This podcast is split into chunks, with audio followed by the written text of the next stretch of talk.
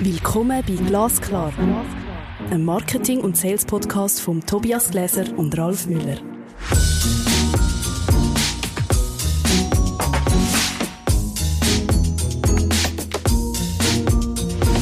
Hallo Tobias. Hallo Raul. Wir sind bei Folge 44. Von nichts kommt nichts. Wir geben unsere Quellen preis. Ich bin sehr gespannt. Ich bin gespannt auf deine Quellen und natürlich auch, was dich antreibt, Wissen anzueignen, Wissen zu vertiefen und vielleicht auch Wissen weiterzugeben. Im Wesentlichen, wenn ich das jetzt so beantworten darf, ist es die Neugier. Ja, das heißt, mich haben schon immer Dinge wahnsinnig fasziniert, die ich nicht verstanden habe. Und ich habe dann auch nicht still gestanden oder aufgehört, bis ich sie verstanden habe. Und irgendwie bin ich so dazu gekommen, Kunst zu machen und habe auch daraus gefunden, nach ein paar Jahren Studium und Praxis, dass Kunst eigentlich nichts anderes ist als eingefrorenes Wissen. Wissen in einer anderen Form oder in eine Form bringen. Wissen in eine Form bringen. Das hat mich immer schon fasziniert und dabei ähm, Leute zu unterstützen, die mit diesem Wissen umgehen können und mich selbst natürlich auch unterstützen zu lassen. Cool. Ähm, was mich bewegt, ist sicher ähm, Wissen rund um Menschen. Also ich glaube, wir haben ja schon mehrfach austauscht, wie ich im Wissenskontext funktioniere. Ich bin ein Schwamm, oder? Also ich lerne unglaublich stark über Menschen, über menschliche Interaktionen. Ich beobachte und du mir es dann aneignen. Das ist ein sehr sympathischer Zug von dir, finde ich, weil ähm, ich bin an dem Punkt, wo man sagen, wo man sagen muss, es gibt so viel Wissen, was in der Theorie in Büchern steht, ja, aber Wissen, was in der Praxis angewandt wird, ist nochmal ein ganz anderer Hebel meiner Ansicht nach, weil da entscheidet sich natürlich auch, was tatsächlich ähm, dich weiterbringt oder was dich nicht weiterbringt. Und du bist jemand, der da glaube ich, eine ziemlich hohe Geschwindigkeit an den Tag legt, in sich Wissen anzuschauen, anzueignen, zu verarbeiten und weiterzugeben. In der Vorbereitung für die heutige Episode habe ich mir auch Gedanken gemacht. Und etwas, was ich mir aufgeschrieben habe, ist, ich bin nicht ein Bachstein, sondern ich bin ein Mosaik. Also, gerade wenn es so darum geht, oder was hast du für Bücher gelesen, oder was hast du für YouTube-Video geschaut, oder was ist so ein Wissensfragment, oder so ein Monument, wo du unbedingt würdest empfehlen, habe ich gemerkt, eigentlich kann ich gar nichts so, weil das sind eben so Bachsteine. Ähm, ich glaube, ich gehe feingliedrig, feingliedriger als Wissen. Also, äh, mehr im Sinn von Microlearning, also kleine Mosaikstückchen. Und äh, es ist eine Art wie ein Puzzle, oder? Und irgendwie merke ich, es hat irgendwie noch fehlende Puzzle in meinem Gesamtpuzzle oder in meinem Mosaik, es noch fehlende Steinchen. Und dann entdecke ich wieder irgend bei jemandem etwas und ich merke, oh, das passt perfekt in mein Puzzle rein. Und dann wird das eine Art wie aufgesogen oder eben wie der Schwamm und dann implementiert, ausprobiert und passend gemacht. Hervorragende Selbstbeschreibung. Aber wie sieht dann das gesamte Bild aus?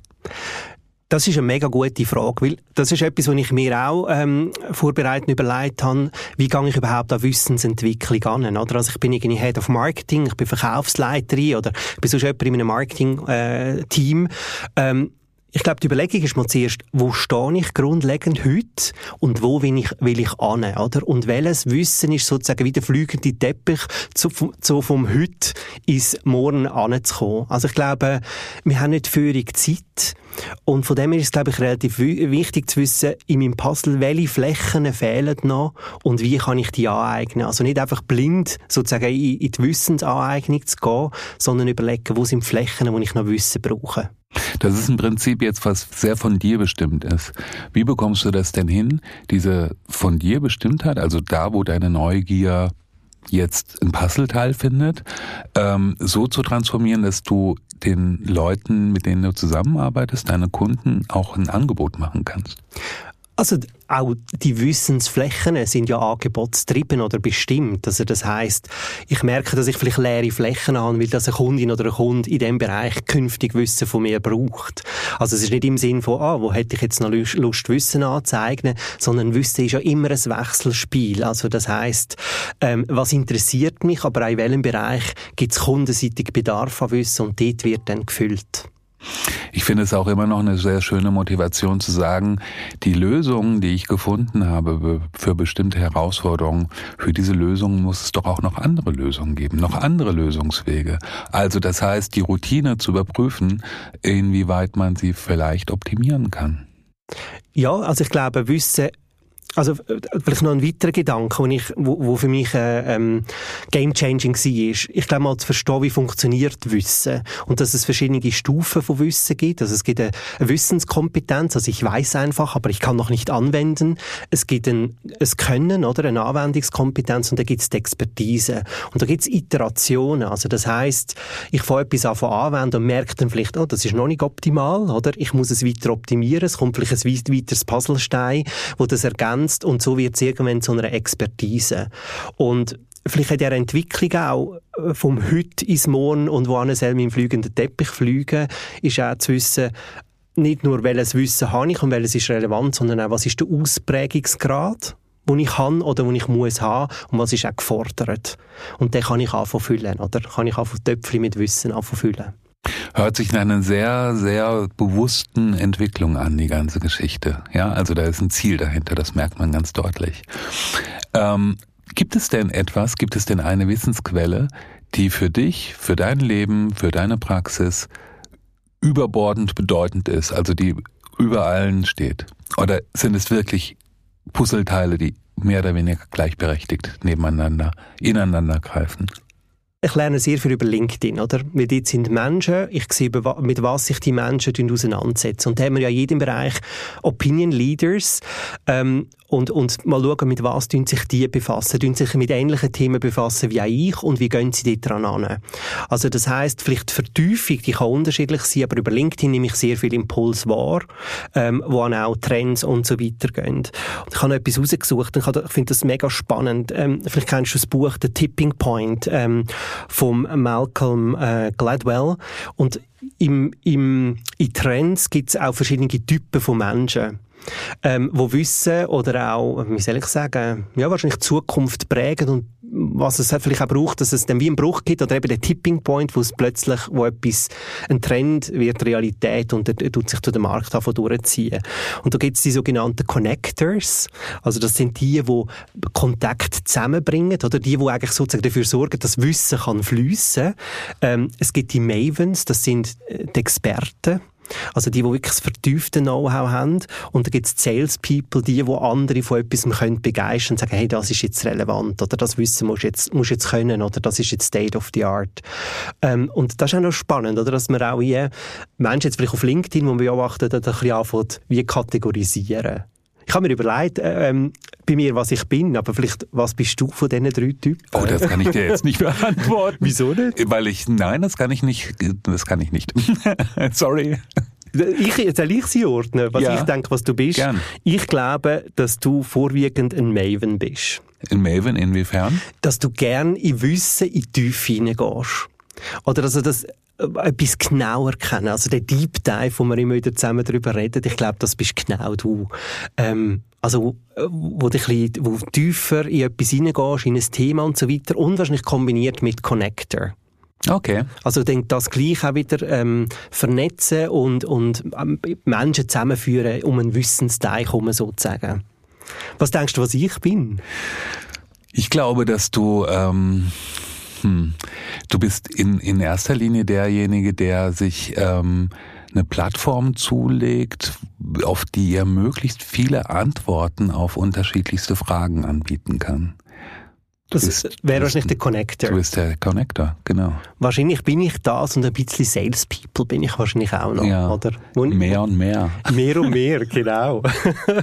genau. Gibt es denn für dich so Wissensquellen oder Bücher oder Literatur, wo du findest, hey, das ist irgendwie ein Gamechanger für mich oder da, da nehme ich heute noch etwas mit?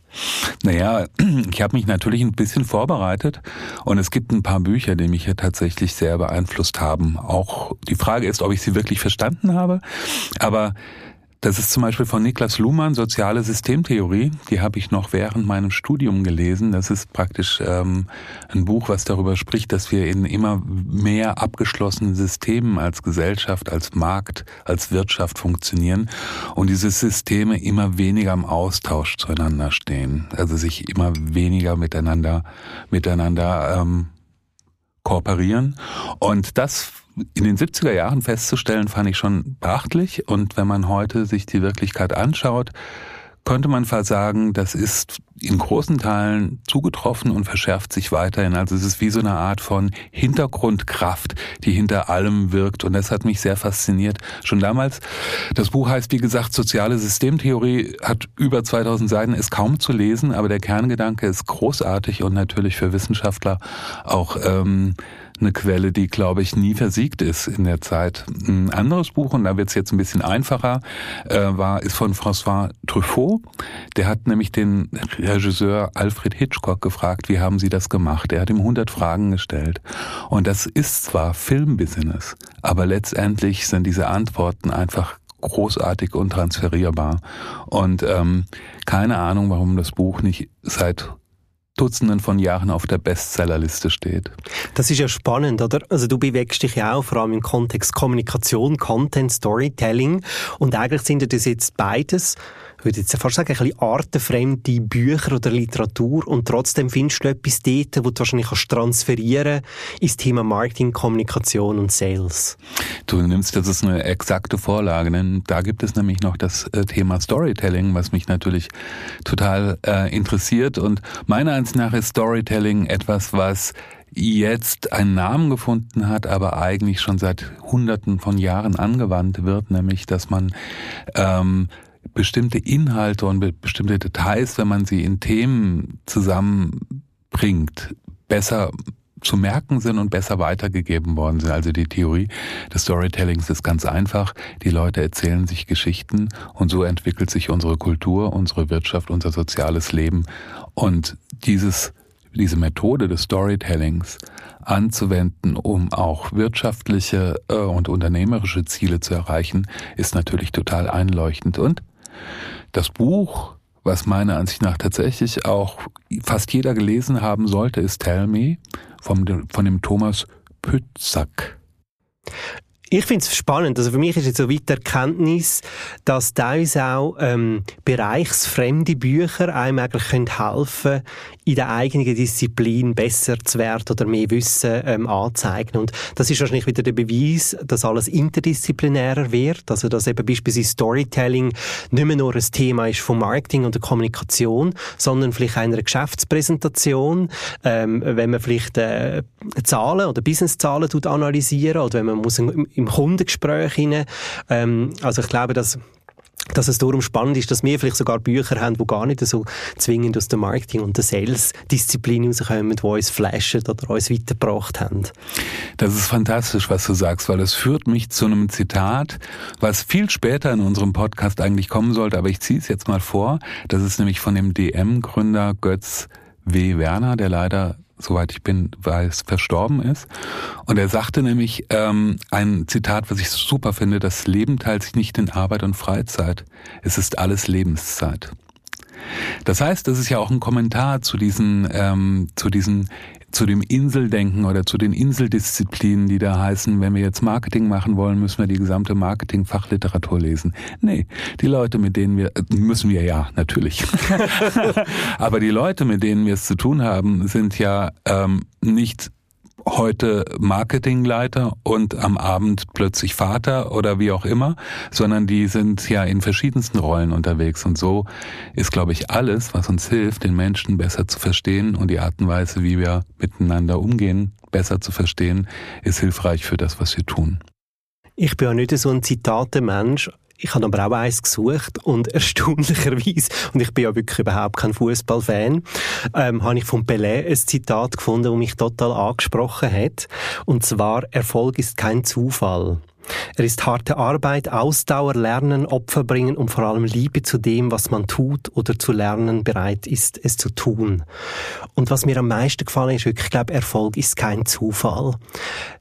Und der Hintergrund von dem ist, also Erfolg ist harte Arbeit, hat wahrscheinlich auch mit Kontinuität zu tun. Sehr oft tun wir so ähm, Menschen, die Erfolg haben im Topf, ja, die haben Glück gehabt. Dazu, das hätte ich auch mal gern. Aber was eigentlich dahinter steht, an strategischen Überlegungen, an, an Engagement, an, an, Investitionen, das sieht man amigs nicht so. Und ähm, ich glaube, ähm, dass es auch ein gutes Zitat ist, zum Wissen, dass man aus Misserfolg immer wieder zurück in Erfolg kann zurückfinden. Hm. Da steckt natürlich auch eine wahnsinnige Entschiedenheit dahinter und die würde ich dann nämlich noch auch dazu denken wollen, wenn ich mich nicht dazu entscheide, erfolgreich zu sein und dann halt auch etwas dafür zu tun, dann ist es auch schon schwierig. Also das ist vielleicht der erste Schritt. Und was mir auch sehr gefallen hat, war die Liebe zu dem, was ich tue. Meiner Ansicht nach ist ohne die Liebe zu dem, was ich jeden Tag tue, die Liebe auch zu der Routine und auch zu dem neuen, zu dem Know-how, was ich mir hinzudenke oder wie auch immer.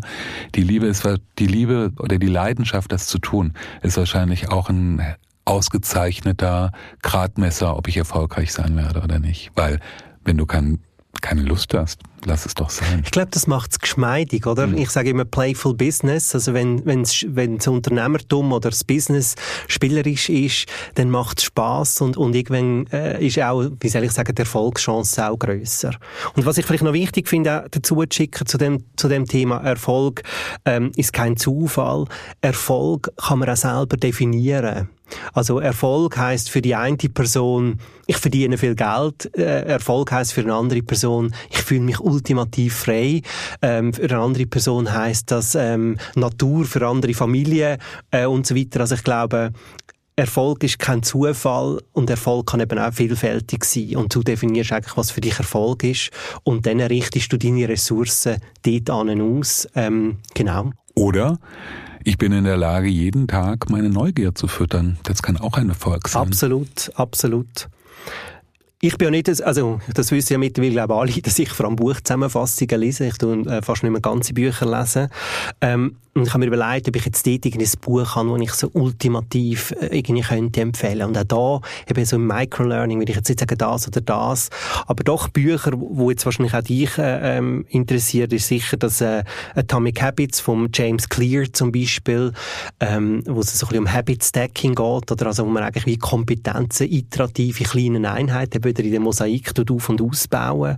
Das habe ich sehr spannend gefunden. Oder etwas, was ich auch ganz äh, spannend, was ich gelernt habe, ist im, äh, die neue Rolle des Vertriebs von Brand Adamson vom Sense-Making-Ansatz. Also wie Verkaufen künftig anders sollte fu äh, funktionieren, eben sinnstiftend. Ähm, und ein weiteres Buch, das ich total, das, das kann ich wirklich empfehlen, und da würde ich wahrscheinlich vielleicht sogar ganz lesen, ist Future Skills for Leadership ähm, von der Margareta Jäger und der Michaela Flick. Das wäre okay. vielleicht auch noch ein Buch, das ich könnte wo dir könnte gefallen, kann ich, ich mir vorstellen. Geh jetzt gleich in den Laden. Soll ich es dir schnell online bestellen? Ja, sehr gerne. ist gut. Aber gehen wir nochmal zurück zu dem Sinnstiften. Ich würde gerne nochmal nachhaken. Was ist denn an diesem Sinnstiften? Ähm, kannst du das möglicherweise beantworten? Was ist an dieser Sinnstiftung das tragende, der getragene Gedanke oder das, der tragen, die tragende Auswirkung?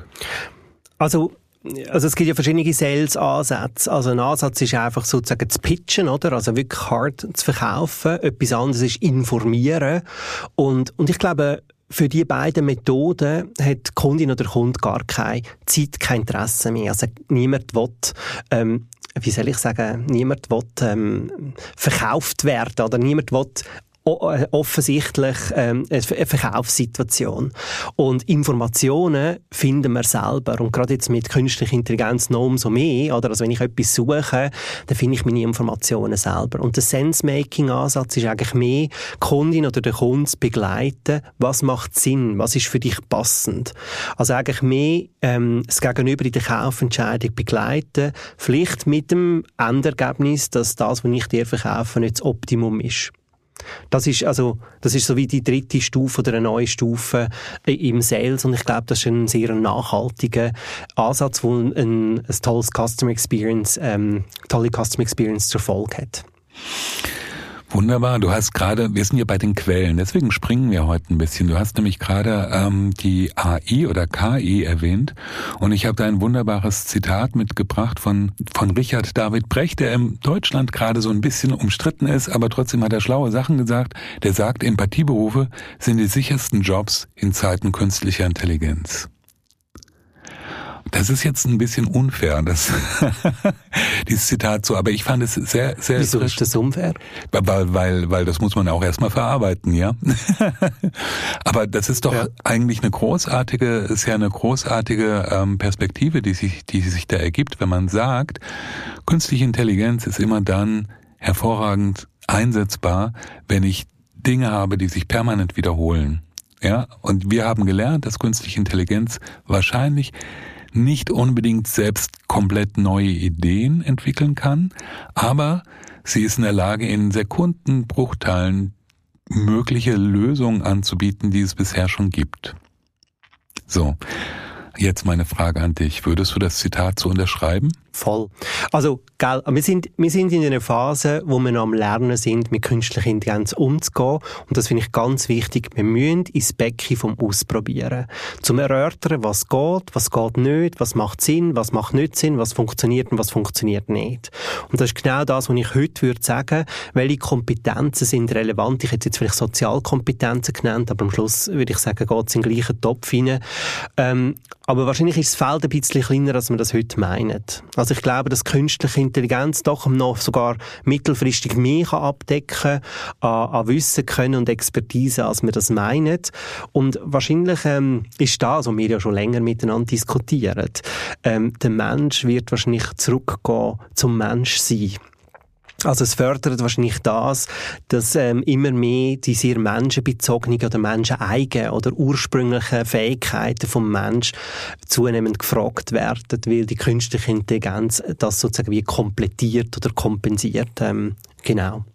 Ich muss sagen, es ist eine wahnsinnig optimistische Sichtweise, aber ich liebe optimistische Ideen und ähm, ich glaube auch, dass die künstliche Intelligenz gerade am Anfang ist. Also wenn man sich ein bisschen stimmt, wenn man sich nur mal kurz in die Zusammenhänge reindenkt, ist das ähm, ein Riesending, was auf uns zukommt. Und wir haben erst die, die ersten Wellen sind erst an uns herangetragen. Das ist vielleicht eine, vielleicht eine typische Eigenschaft, Optimismus auch von den Connectors und Salespeople. ich bin total optimistisch, was künstliche Intelligenz anbelangt. Ähm, ich glaube, wir müssen reingehen, schnell erfahren, was geht und was nicht geht, dass wir auf das, uns auf das können einstellen auf das uns können organisieren ähm, Und logischerweise braucht es auch Rahmenbedingungen und so weiter, das ist ganz klar. Gehen wir nochmal zurück zu den Quellen. Ein Buch, was ihr beide, glaube ich, gelesen haben, Tools der Titanen. Kannst du dazu was sagen? Hat es dich so beeinflusst, wie ich das denke, oder stimmt das gar nicht? Für mich ist es im Fall recht schwierig zum zurückführen, was mich in welcher Form beeinflusst hat. Und man muss ja auch nicht alles überanalysieren. Aber was sicher ähm, ist, Tools der Titanen, ähm, es geht ja auch wieder über personenbezogene Erfolgsrezepte, oder? Und das ist wieder das Schema, ähm, wie funktionieren Menschen, wie tun sie es ganz konkret implementieren, umsetzen und auf dem basiert das Buch. Und von dem her äh, würde ich sagen, auf jeden Fall. Und klar, die drinnen hat es Protagonistinnen und Protagonisten gegeben, die ich äh, unglaublich gefunden habe, spannend und, und gewisse, die ich, wo ich jetzt keinen Bezug dazu gefunden habe. Ja. Was, wie ist das bei dir gegangen? In Na, ich fand, ich fand, äh, das Buch hat mich eigentlich deswegen fasziniert wegen der Stringenz, die dahinter steckt. Also der Stringenz, ob die jetzt äh, erzählerisch motiviert ist oder ob tatsächlich so war, aber die Stringenz, mit der da Ideen, Geschäftsideen äh, umgesetzt werden von einzelnen Personen, die Art und Weise, wie man ähm, mit welcher Entschiedenheit auch in der Lebensgestaltung man da reingeht, bis man erfolgreich ist oder vielleicht auch nicht erfolgreich ist, das ist etwas, was wahrscheinlich irgendwie amerikanisch ist, ja. Also ich kenne das jetzt irgendwie aus Europa nicht so in dieser Entschiedenheit und das macht wahrscheinlich auch, das gestaltet wahrscheinlich auch die Situation, in der wir uns generell gerade befinden, ähm, wo es vielleicht weniger darum geht, ob Unternehmen miteinander äh, konkurrieren, als dass ganze Wirtschaftssysteme miteinander konkurrieren. Und um so ein Wirtschaftssystem wie das oder so ein Innovationssystem wie das amerikanische zu verstehen, ist dieses ähm, Tools der Titan tatsächlich eine sehr dankbare Quelle. Ich glaube, in der heutigen Episode haben wir mehr über, wie gehen wir an Wissen an und wie wir es verarbeiten, wie was sind eigentlich unsere eigentlichen Quellen. Aber vielleicht ist auch das der spannendere Teil. Danke vielmals, Ralf. Gern Tobias. ich habe vieles Neues kennengelernt. Ähm, und ich freue mich doch ähm, auf die nächste Episode. Ähm, da tun wir auch wieder Wissen teilen. Und zwar, ich glaube, ganz ein relevantes Thema. Und zwar ist das die Episode mit dem Fabiano Anoschas, 45 Marketingautomation für Klein- und Grossunternehmen. Bin gespannt. Ja. Hat Spaß gemacht. Ja, danke vielmals. Das ist Glasklar. Ein Marketing- und Sales-Podcast von Tobias Gläser und Ralf Müller.